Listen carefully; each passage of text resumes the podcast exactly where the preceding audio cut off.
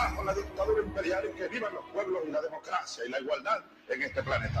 Boa tarde, ouvintes. Começa mais uma vez pelas ondas livres da 104.5 Rádio Com FM Pelotas.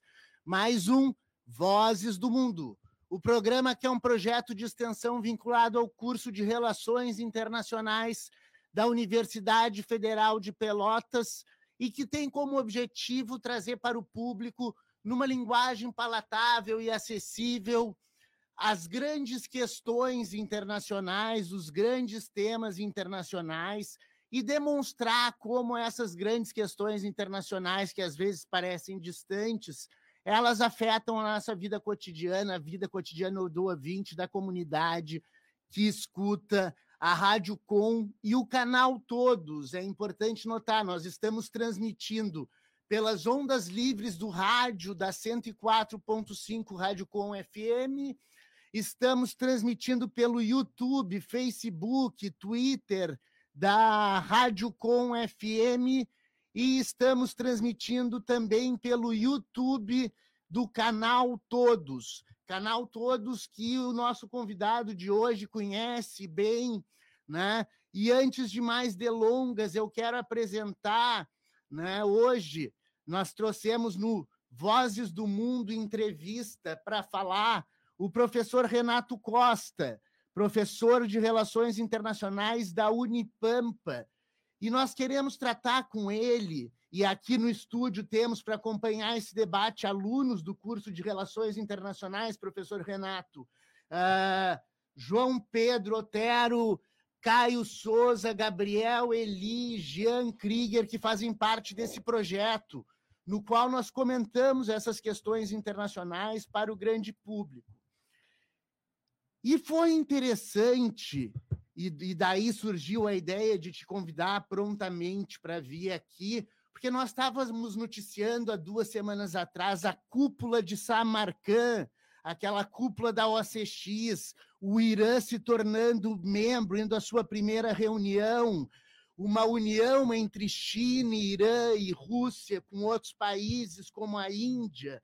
Né? Falamos também dos tratados abraâmicos, no, nos quais Israel tenta colocar uma ponta de lança lá nos, nas monarquias do Golfo. Então, o Irã ele adquire uma, uma tonalidade extraordinariamente importante só pelo momento geopolítico, já. E, além disso, nós tivemos na semana passada noticiando a questão da Massa Amini, que foi a menina de origem curda, lembrando o ouvinte, né? Que foi presa pela polícia da moralidade e acabou terminando morta, e a partir daí uma série de protestos se desenrolaram no Irã. Mas, Renato, por favor, já me estendi demais aqui introduzindo mas eu gostaria que tu falasses então sobre o Irã, te apresenta primeiro, dá o teu bom dia aí ao público da Rádio Com, e é sempre um prazer te ter aqui no programa Vozes do Mundo.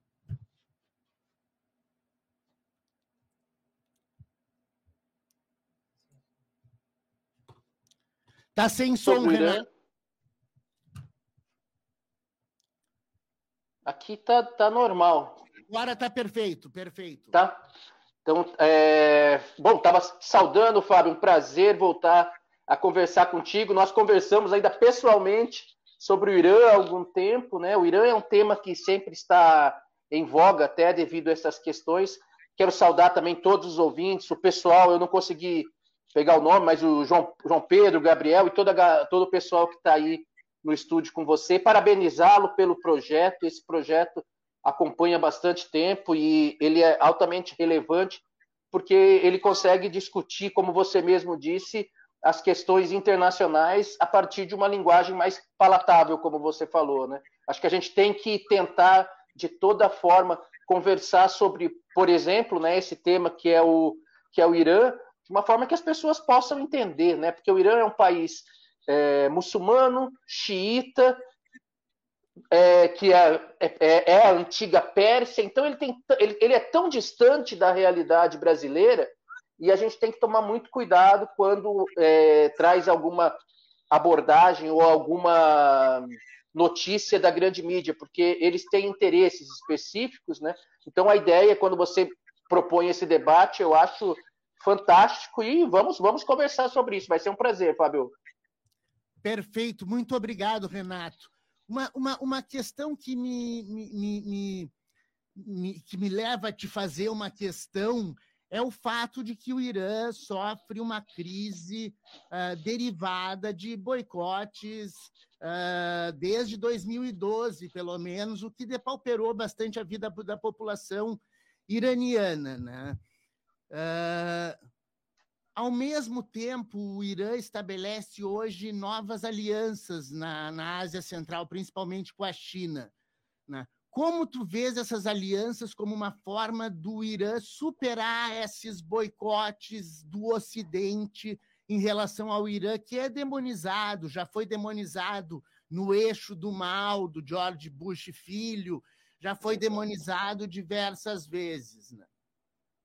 Eu acho que você toca no ponto principal, né? Eu acho que o Ocidente, ele, ele por opção, e evidentemente que aí tem todo um, um contexto geopolítico, tem interesses do Estado de Israel, ele é, vem impondo diversas sanções econômicas que o país entrou em, em franca decadência. Né? A, a, economia iraniana, se ela não tiver, se ela não dependesse, se ela não tivesse o suporte da China, ela teria quebrado, né? Porque existem sanções para exportação de petróleo, então existe uma limitação muito grande. E a gente sabe que, evidentemente, existem outros países que estão dispostos a comprar óleo que o Irã produz por um preço muito mais baixo, porque é no, é no mercado paralelo. Né? E um deles, evidentemente, é a China. Isso é só uma parte né, da, da, da tentativa de preservar até o próprio regime iraniano. Então, é, você apontou 2012. Eu acho que você deve lembrar que em 2010, até o, o ex-presidente Lula esteve no, no Irã junto com o Celso Amorim, que eles fizeram aquele acordo nuclear juntamente com o Erdogan, né, da Turquia. E, e uhum. naquele momento era um acordo muito bom, era a inserção do Irã de volta ao, ao sistema internacional, mas aí tinha Hillary Clinton, tinha, tinha a relação dela com o Estado de Israel. Então, ainda que fosse um ótimo acordo para a inserção do Irã, ele foi colocado de lado. Isso só depois que foi, que foi refeito esse acordo, né? E aí entrou em vigor. O Irã teve algumas sanções retiradas, isso em 2015, né? Teve sanções retiradas, até que tivemos outra assim tragédia para o sistema internacional, que foi a ascensão de Trump. O Trump já fazia campanha é, dizendo que ia romper com o acordo, e essa ruptura com o acordo, ela simplesmente fez com que o Irã se transformasse num ator que, porque ele tem que seguir qualquer tipo de regra no sistema internacional? Então ele tem que sobreviver. A gente sabe que o sistema internacional é anárquico, é aquela coisa que cada um por si, e eles tendem a se unir, seguir determinado regramento, desde que haja uma, uma, um interesse mútuo. E a partir do momento que Trump excluiu o Irã, a China, a China, historicamente, ela já se aproxima do Irã há muito tempo. Só que quanto mais o Irã foi sendo excluído, mais abriu-se uma brecha, né, Fábio? Porque isso, isso a, a, o Irã precisava sobreviver. E aí foi criando uma, uma dependência mútua, né? Eu acho que isso ficou mais forte. Você mencionou no caso da Rússia com a guerra na Ucrânia. Você exclui um outro ator do sistema internacional que é a Rússia e ele para o Irã, ele se aproxima ainda mais, já mantinham relações, e é, quanto mais você excluir esses atores, mais eles podem criar uma estrutura paralela né, para tentar sobreviver. Né? Então, inicialmente, eu, eu diria que é, é, essa, essa aliança que foi criada entre Irã, Rússia e China, ela é muito pragmática. Também não podemos é, analisar assim a partir desses China e Rússia são países generosos que estão só preocupados com o bem-estar dos iranianos. Está longe de ser isso, né? A gente sabe que está longe disso, né? É, inclusive porque o Irã é parte do trajeto da Rota da Seda, né? Então a China tem um, um interesse extraordinário na região, e isso talvez seja um fiel da balança diferente agora, até para as relações com Israel. Mas eu queria te perguntar sobre esses protestos da massa Amini, né? Em que magnitude? Porque na mídia tradicional, na mídia convencional, se prega como se fosse a queda do regime dos ayatolás, né? Mas eu gostaria que tu me desse a real magnitude dessa, de, dessas escaramuças ou protestos ou algo mais que estão ocorrendo no Irã. E uma outra questão que me chamou a atenção, e aí eu já junto na pergunta, é que a Massa Amini, essa era de origem curda, né? E aí que tu já analises a questão das, das minorias curdas no Irã, dentro dessa equação toda de poder no Irã. Beleza. Olha, eu acho que esse movimento que está acontecendo, que aconteceu e ainda está em é, está, está acontecendo, ele me lembra muito o que aconteceu em 2019 quando o, o Raisi foi obrigado, o presidente iraniano, né, foi obrigado a elevar o preço do, da gasolina. A gasolina é muito barata no Irã, muito, muito mesmo, né?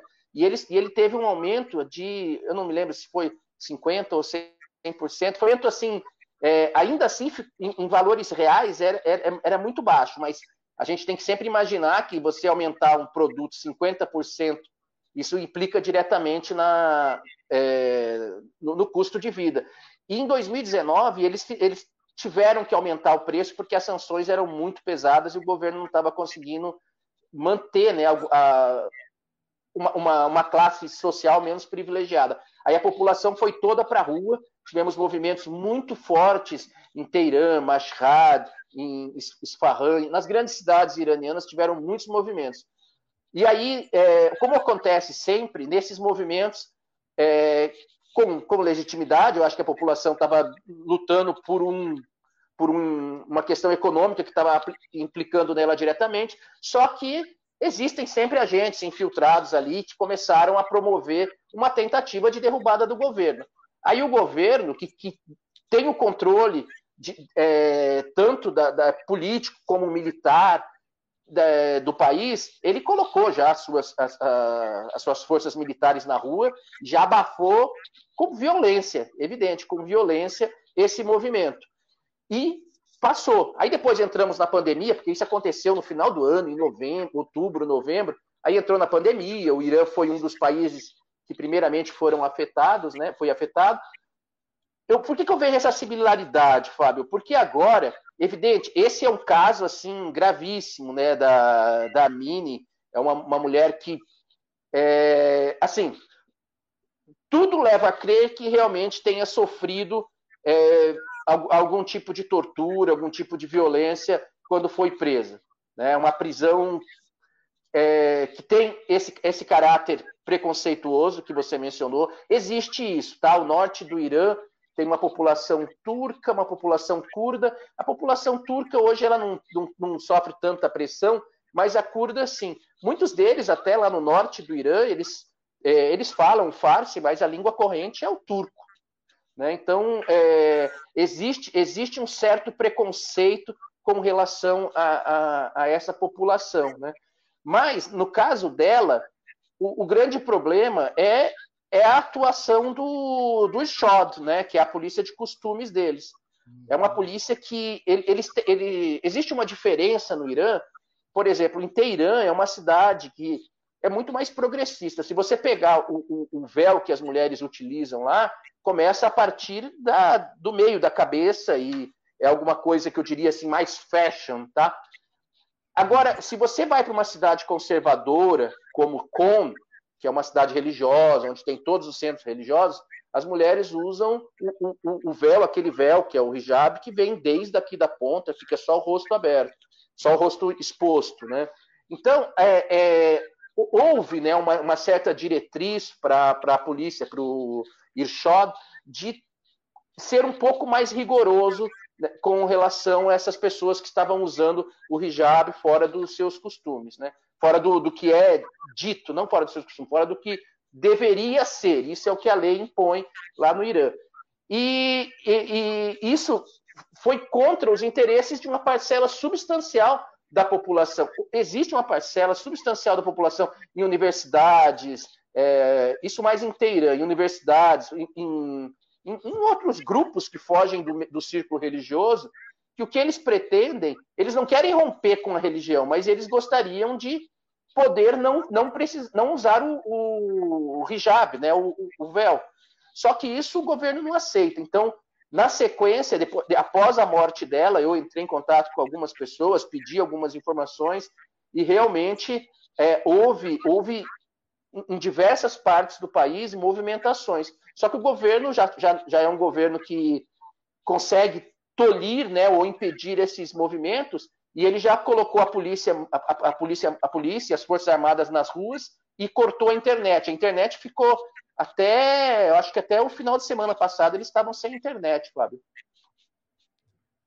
Beleza, obrigado, Renato. O João Pedro Otero vai te fazer uma pergunta. É, boa tarde, professor. Boa tarde a todos os nossos ouvintes.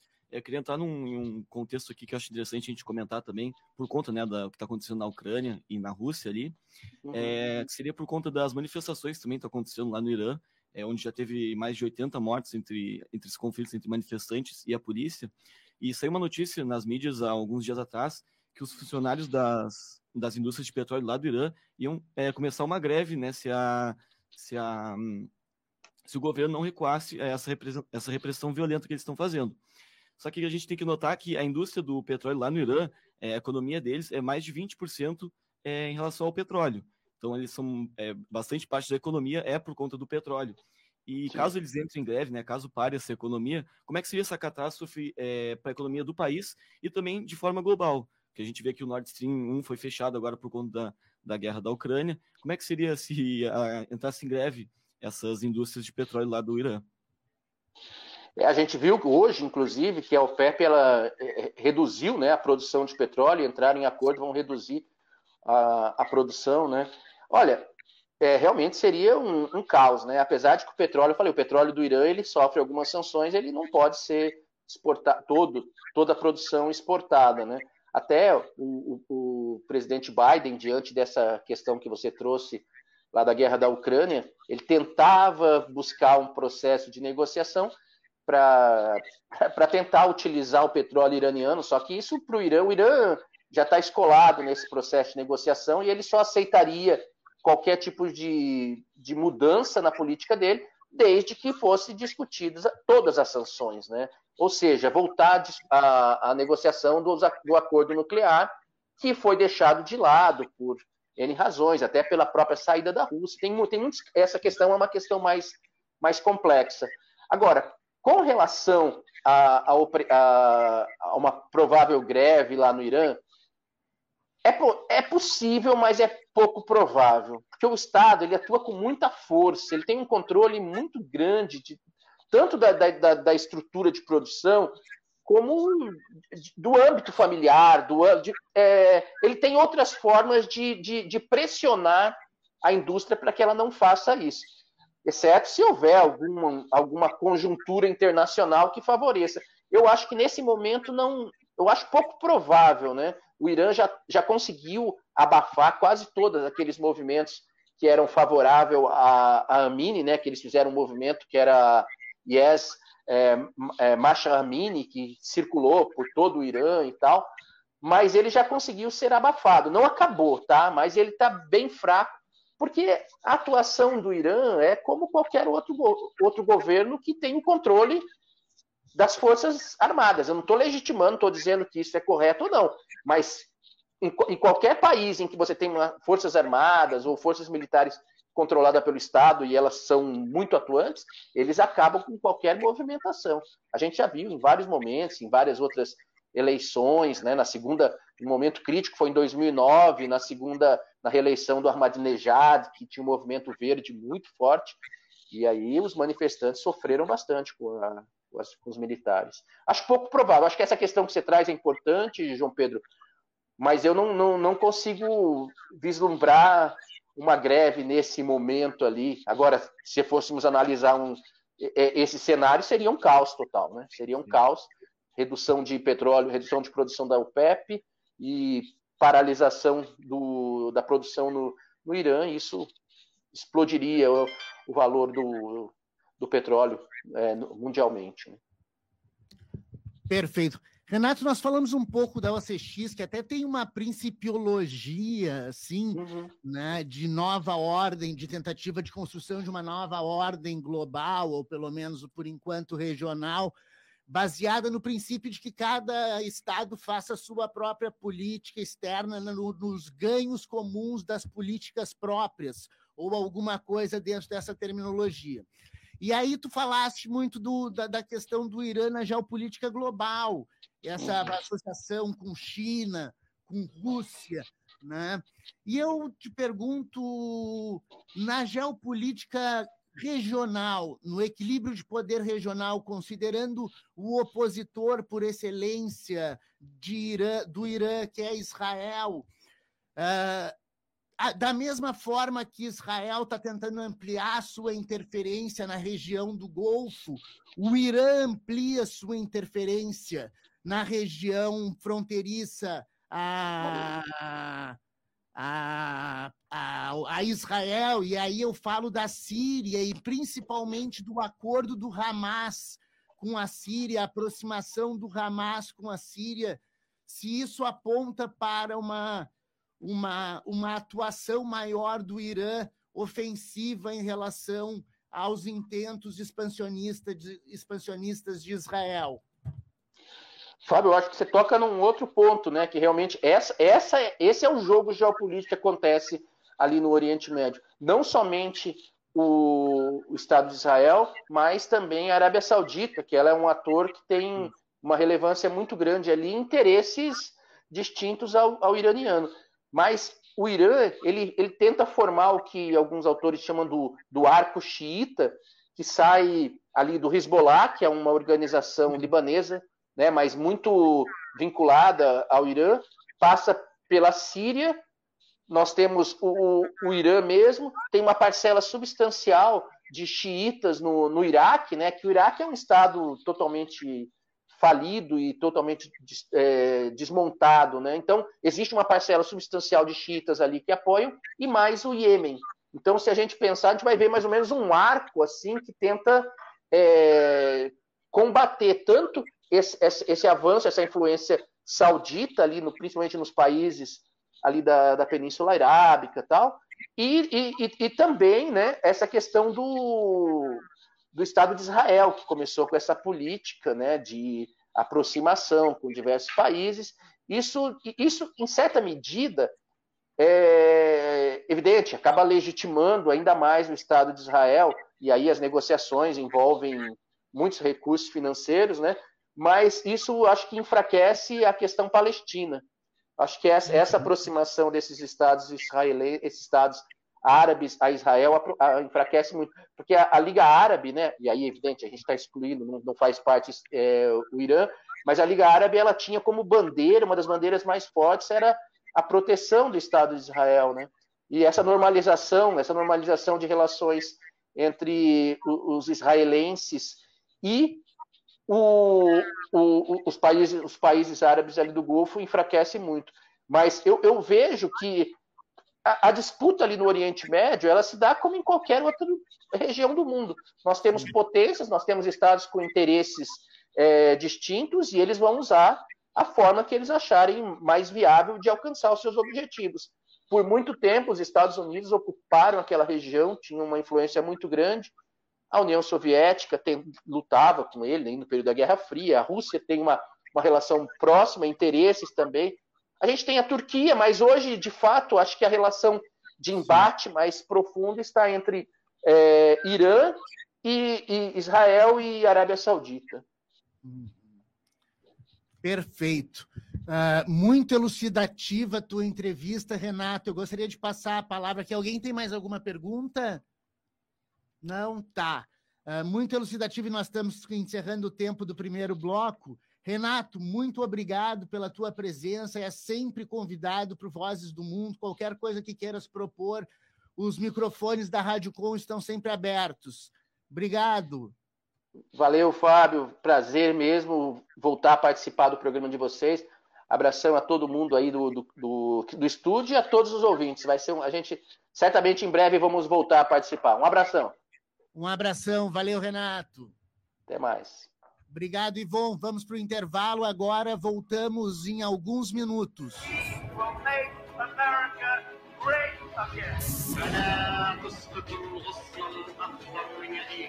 Abajo la dictadura imperial y que vivan los pueblos y la democracia y la igualdad en este planeta. Boa tarde, ouvintes. Voltamos com o segundo bloco do Vozes do Mundo. Eu estou rindo porque a luz já estava ligada e eu estava falando sem me dar conta que, que a luzinha já estava ligada, porque nós nos comunicamos aqui com o ouvinte da rádio pelas ondas livres da 104.5 Rádio Com FM e pelas mídias também televisivas, não, é midiáticas, as mídias midiáticas, com toda a redundância que mídia midiática tem, né? do YouTube, da, do Facebook, das redes sociais, da Rádio Com e do canal Todos. Estamos transmitindo pelos 5 mil alto-falantes do planeta Terra.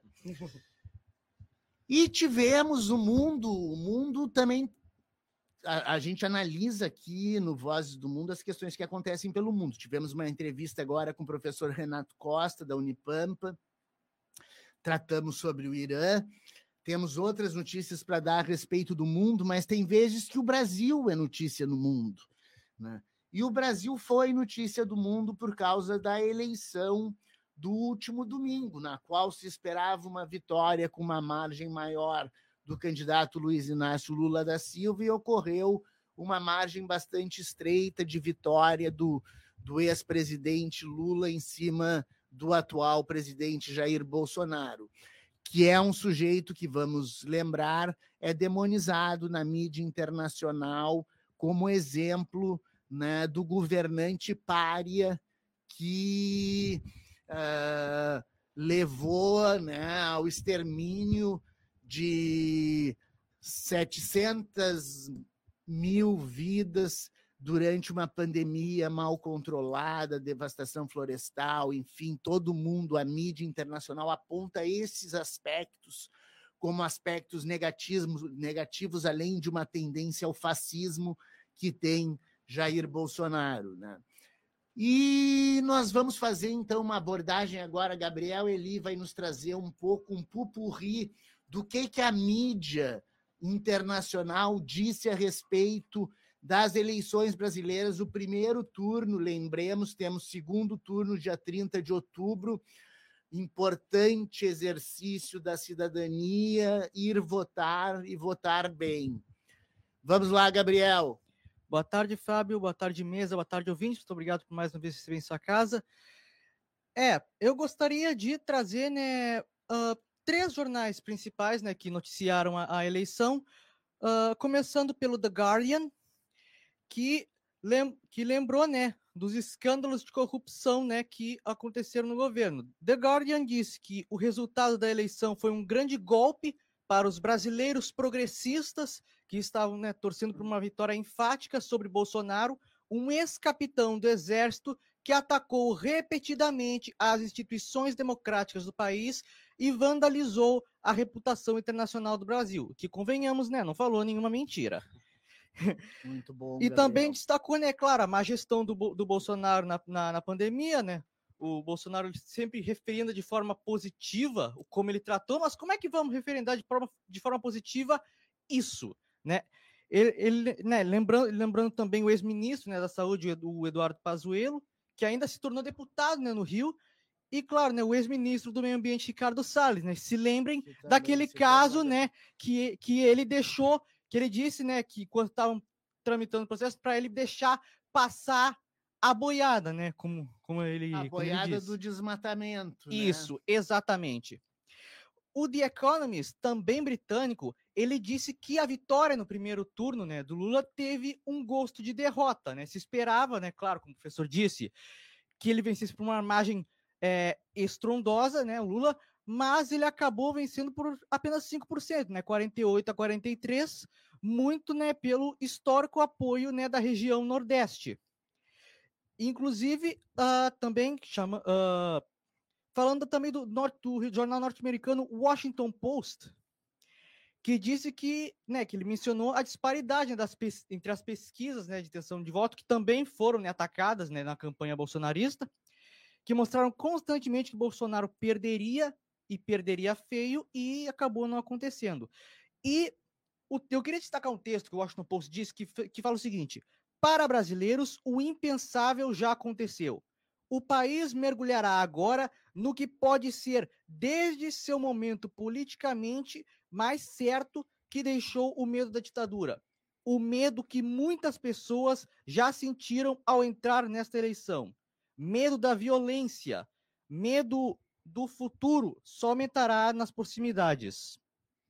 Perfeito, Gabriel. Ótima cobertura das reportagens que saíram a respeito da eleição brasileira, que realmente uh, preocupa, dado o estado de coisas que nós vivemos e a degradação de uma série de valores que nós passamos nesses últimos quatro anos. Uma última palavrinha aqui, Fábio. Eu gostaria, Vai, Gabriel. Eu gostaria de publicamente, né, representando né, uh, as pessoas de bem da região sul, deixar um pedido de desculpas né, aos nordestinos, porque se registra, né, como sempre, desde 2014, né, ataques né, de, de, né, de, de, de bolsonaristas, né, principalmente aos nordestinos por terem votado né, uh, uh, no Lula, né, um caso, né, mais um caso de xenofobia né, contra os nordestinos, e eu gostaria de deixar essas desculpas e agradecer né, aos nordestinos por terem levado essa eleição para o segundo turno, porque se não fossem vocês, eu, eu deixo aqui este canalha, cretino, sem vergonha do Bolsonaro seria reeleito em primeiro turno. Perfeito, muito obrigado, Gabriel Eli, expressando sua indignação diante do resultado da eleição. Mas nós temos outras questões eleitorais na América uh, Latina, Latina, e mais especificamente uma questão fundamental na América Central que se chama El Salvador, ou que está acontecendo em El Salvador. Jean Krieger. Boa tarde, ouvintes. Boa tarde, de pessoal da mesa. O presidente de El Salvador, Naíbe Bukele, ele já vem tomando medidas controversas uh, durante seu governo. Ele fez uma reforma que ele destituiu a Suprema Corte do, do país e ele anunciou que irá concorrer à reeleição ao final do seu mandato em 2024, sendo que na Constituição de El Salvador está eh, é, escrito e previsto que é proibido a reeleição. Mas como na última eleição ele conseguiu fazer maioria no, na Assembleia Legislativa, então ele conseguiu uh, destituir os juízes, que era o último entrave para ele conseguir te, buscar a reeleição. E ele colocou que os países de fora iriam chiar, que iriam dizer que é errado, mas ele falou que todos os países desenvolvidos têm reeleição. Outro caso também que a gente vê que é muito controverso e que a gente tem que chamar as coisas pelo que são. Daniel Ortega é ditador, mas o pessoal adora quando é ditadura, boa ditadura que me apoia. Porque tu não vê no governo ninguém falando mal da Arábia Saudita que esquarteja jornalista, o que oprime, é, que oprime as mulheres, né? Ditadura boa só é ditadura quando é, tem o meu apoio, quando me apoia. Daniel Ortega expulsou a Christine Perini da uh, holandesa, diplomata holandesa, porque ela colocou que o governo holandês não iria apoiar a construção de um hospital. E ele acabou se isolando mais ainda também porque ele não aceitou o, a indicação do governo americano do diplomata Hugo Rodrigues. É, o Daniel Ortega é um caso complicado. Nos anos 70 ele foi sandinista, uh, e foi o comandante Daniel Ortega, fizeram uma revolução na, na, na nos anos 80, desculpa, uh, na Nicarágua, e depois virou um regime uh, cadavérico, uma autocracia, né, do pior tipo, do tipo Bolsonaro, porque o Daniel Ortega negou, negou que existia Covid na, na, na Nicarágua e foi para uma sim, ilha. É, é, o, é o sonho, né? Essas coisas que o Bukele faz, que o Isso. Ortega faz, é, é o sonho aqui no, no Brasil Isso, para do- alguns. né? do- é, ainda mais. Destituir essa- o Isso. STF. É, essas coisas. Mas vamos dar uma passeada pelo resto do mundo agora também, porque nós tivemos na sexta-feira a anexação de quatro territórios ucranianos pela Rússia, né? Inclusive com Vladimir Putin fazendo discurso e uh, laudatório à nova população russa que viria, isso depois dos referendos né, que foram feitos nessas regiões para legitimar uma ação russa, mas referendos com 90% de aprovação, como a gente sabe, não são uh, estritamente referendos limpos, né? Mas ali o que existe é uma política de poder que Caio Souza vai noticiar. Bom, então vamos, vamos retomar aí o tema que vem norteando nossas últimas discussões do, do, dos, últimos programas aí e trazer as atualizações mais recentes acerca da, das movimentações russas no tabuleiro geopolítico desse conflito. Bom, no, na última sexta-feira, na, na, data de 30 de setembro, o presidente russo Putin proferiu um, pro, pronunciamento diretamente do Kremlin, que foi tele, televisionado, transmitido pela, pela estatal de televisão russa, em que ele anunciou uh, formalmente a anexação territorial de quatro províncias do território ucraniano, sendo essas duas localizadas ao leste, de as províncias de Donetsk e Lugansk, e duas localizadas ao sul da Ucrânia, sendo essas as províncias de Kherson e Zaporizhia. Essa, o anúncio dessa, dessa, dessas anexações ele foi oficializado, foi formalizado mediante assinatura de tratados, e essa anexação representou uma usurpação de cerca de 15% do, do território ucraniano, que é uma parcela bem considerável, e ainda mais se a gente considerar a importância estratégica e geopolítica que essas, que essas províncias têm no contexto regional. Bom, um, um dado curioso é que o, o Putin chegou por, por, por, volta de 20 minutos atrasados para esse comunicado, que depois ele definiu como um dos momentos mais importantes, se não o mais importante da, da história russa. E ele passou pelos portões dourados do St. George's Hall, é, o mesmo local onde em 2014 ele anunciou a anexação da península da, da Crimeia. Ele passou por esses portões para ser ovacionado enquanto ele tentava esboçar uma postura de triunfante, de, de imponente, é, para anunciar esse enlargamento do, do, do, território do território russo. Bom, é bom, é, é, muito importante a gente pontuar que, que o anúncio, o pronunciamento do Putin acerca dessas anexações, ele ocorre poucos dias após a realização dos referendos nessas quatro províncias ucranianas, referendos esses que, nesse caso específico, para esclarecer para o ouvinte, são processos consultivos é, da, da, população, é, buscando auferir ou não, auferir a vontade ou não da população de tomar determinada decisão de, de, de natureza política. Nesse caso, a decisão de ser ou não anexada aqueles moradores uhum. serem ou não anexados é, suas, suas províncias pelo, pelo, pelo Estado russo.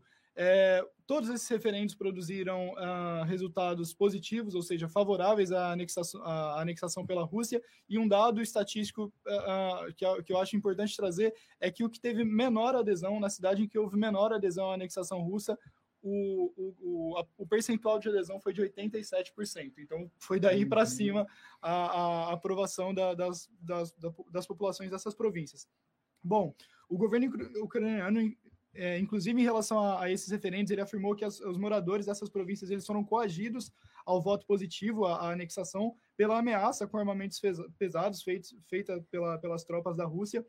Os aliados internacionais ucranianos eles declararam que essa anexação ela pouco muda do, do ponto de vista pragmático do campo de batalha, do, do teatro da, da, da, guerra, ou talvez até nada muda. E até mesmo a China, a atual principal, principal aliada geopolítica da, de Moscou, ela preconizou que a soberania territorial das nações deve imperativamente ser respeitada. E com relação à concepção, à interpretação, à reação do Ocidente a, a, a, esse movimento russo de, de, anexação dessas províncias ucranianas, ele foi instantaneamente taxado como um ato ilegal atentatório do direito internacional uhum. pelo Ocidente e, portanto, não foi reconhecido de maneira legítima, em caráter legítimo. A Casa Branca, inclusive, anunciou um novo pacote de sanções à Rússia, mais um pacote, né? Uhum. A, a, gente, o, o, conflito se transpõe do, do, do, campo prático do teatro de guerra para o campo econômico e uma, e uma guerra de sanções, né? Que a gente vê, Exato. uma rebatida de sanções e também o voto de condenação foi esboçado na ONU. É, é, e o que, que, a gente, que, que a gente pode extrair de conclusão a respeito dessa, desse, desse mais recente movimento russo com relação a esse conflito?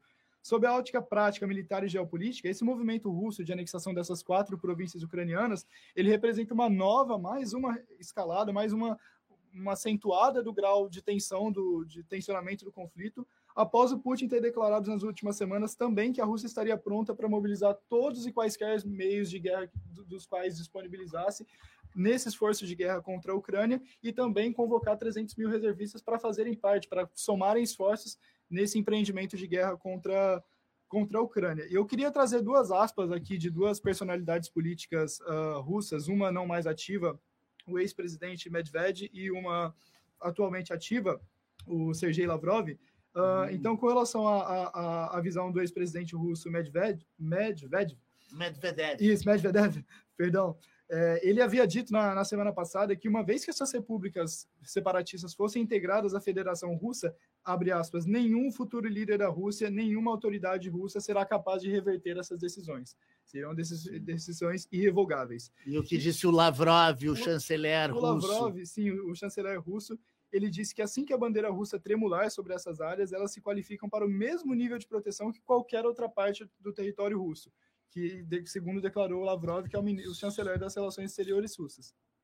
Então, nós vemos que na, na guerra da Ucrânia o tom aumentou, a Rússia não está jogando barato. Quando Lavrov diz que quando cravar a bandeira russa é nosso, uh, ninguém mais tira. Eles fizeram os referendos para a população dizer para não ter aquela questão da autodeterminação dos povos, ou para ser baseado na autodeterminação dos povos, arranja esse argumento, ele fica lá, e a partir de agora vai ser uma guerra em que os aliados da OTAN, se quiserem uh, amparar as linhas ucranianas, vão ter que injetar muito dinheiro na Ucrânia, como vem injetando nos últimos tempos, porque a Rússia é poderosa militarmente e tem a China como aliada, e a OCX reconstruindo uma ordem internacional por trás de tudo isso, né? E, professora, além de, de, de, que a OTAN e o Ocidente precisa estar preparado para, para prover esses aportes financeiros ao, ao esforço de guerra resistente da Ucrânia, o Ocidente também precisa estar bem ciente. Eu, até nos últimos dias eu vi uma análise muito, muito pertinente, muito coerente do professor de Relações Internacionais da, da USP, o Felipe Loureiro, que ele, é, de fato, o próprio Putin já havia declarado que, se, que, que o, o anúncio dele de mobilizar até mesmo recursos nucleares para o esforço de guerra contra a Ucrânia não era um, um blefe.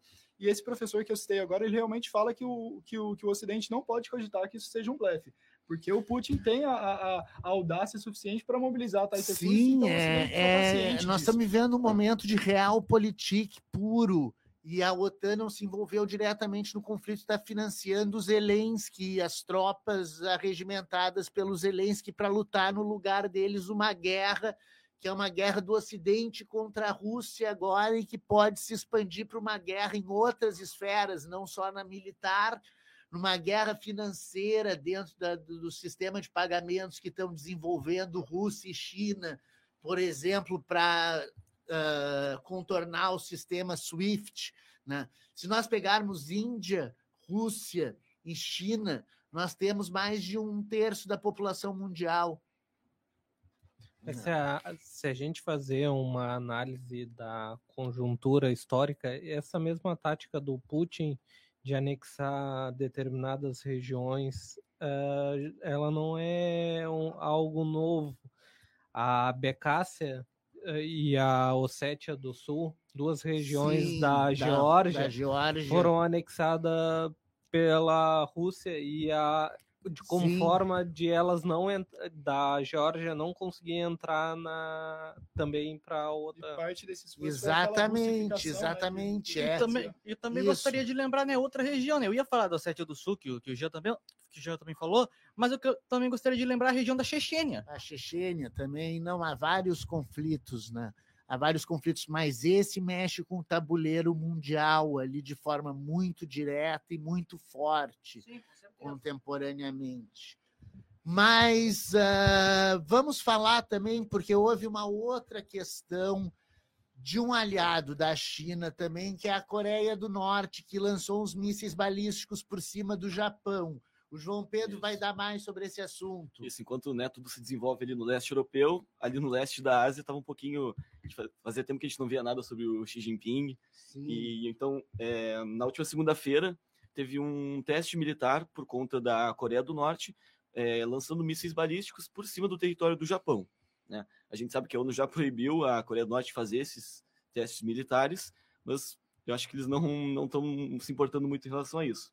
O próprio Japão, no dia que foi que esse teste militar foi é, feito, emitiu alertas e sirenes né, para a população ali do norte, da, da parte do norte do Japão, é, para eles irem para abrigos, né, saírem do, dos prédios, procurar abrigos subterrâneos, porque parecia que estava acontecendo um ataque da Coreia do Norte. Foi isso que eles estavam emitindo. Saiu alguns vídeos até, é, a gente conseguiu ver alguns lugares, eu vi bastante coisa no, no Twitter, o pessoal postando bastante vídeo lá, que estava no Japão na, na hora, e muitos alertas é, para o pessoal procurar abrigo, porque não sabia realmente o que estava acontecendo.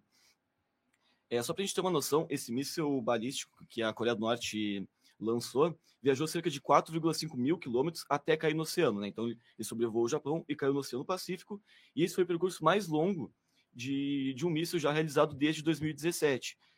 Então, é, seria também a distância é, um pouquinho maior do que suficiente para atingir a ilha americana, norte-americana, de Guam, que fica ali na Micronésia. Uhum. Então, talvez também seria uma, um questionamento como é que o, o como é que se, se, isso seria uma mensagem para os Estados Unidos, para eles já ficarem de olho em como é que como é que vai ser a, a situação.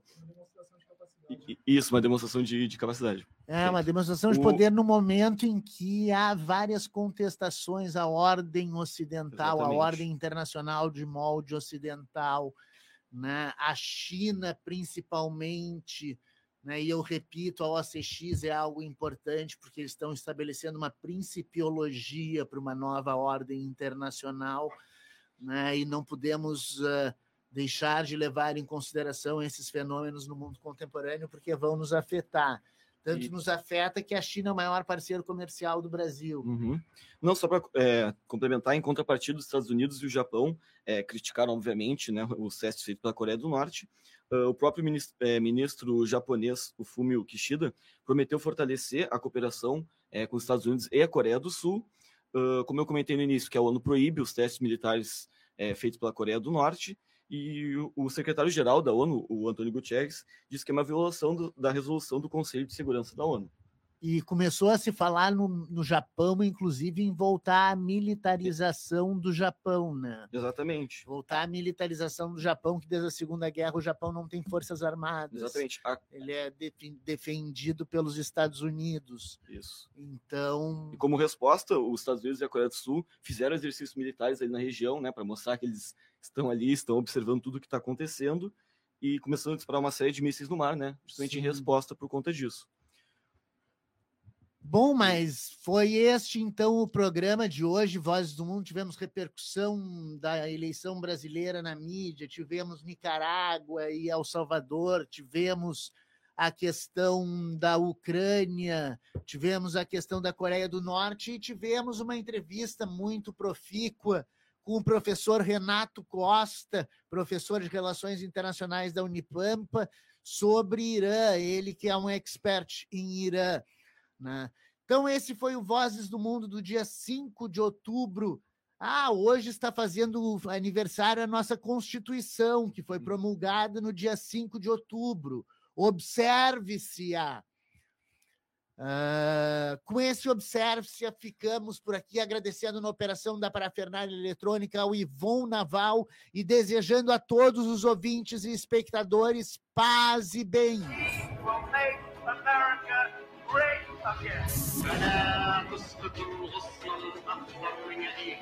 Abajo la dictadura imperial y que vivan los pueblos y la democracia y la igualdad en este planeta.